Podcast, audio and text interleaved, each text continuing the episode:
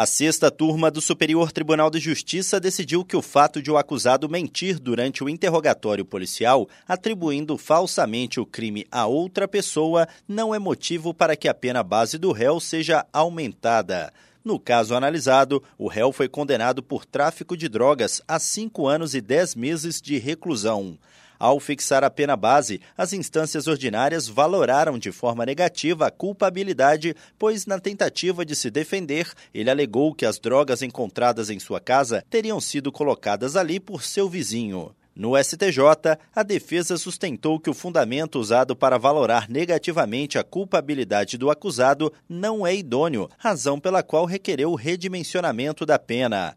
O colegiado da sexta turma concedeu o habeas corpus. O relator, ministro Rogério Schietti Cruz, afirmou que o interrogatório não pode ser usado retroativamente para incrementar o juízo de reprovabilidade de um crime cometido no passado.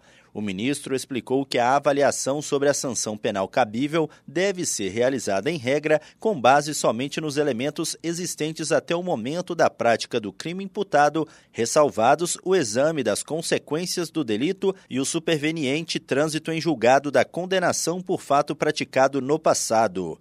Para o relator, a análise de situações capazes de legitimar o aumento da sanção penal não pode depender de eventos futuros, incertos e não decorrentes diretamente do fato imputado na denúncia. Do Superior Tribunal de Justiça, Tiago Gomide.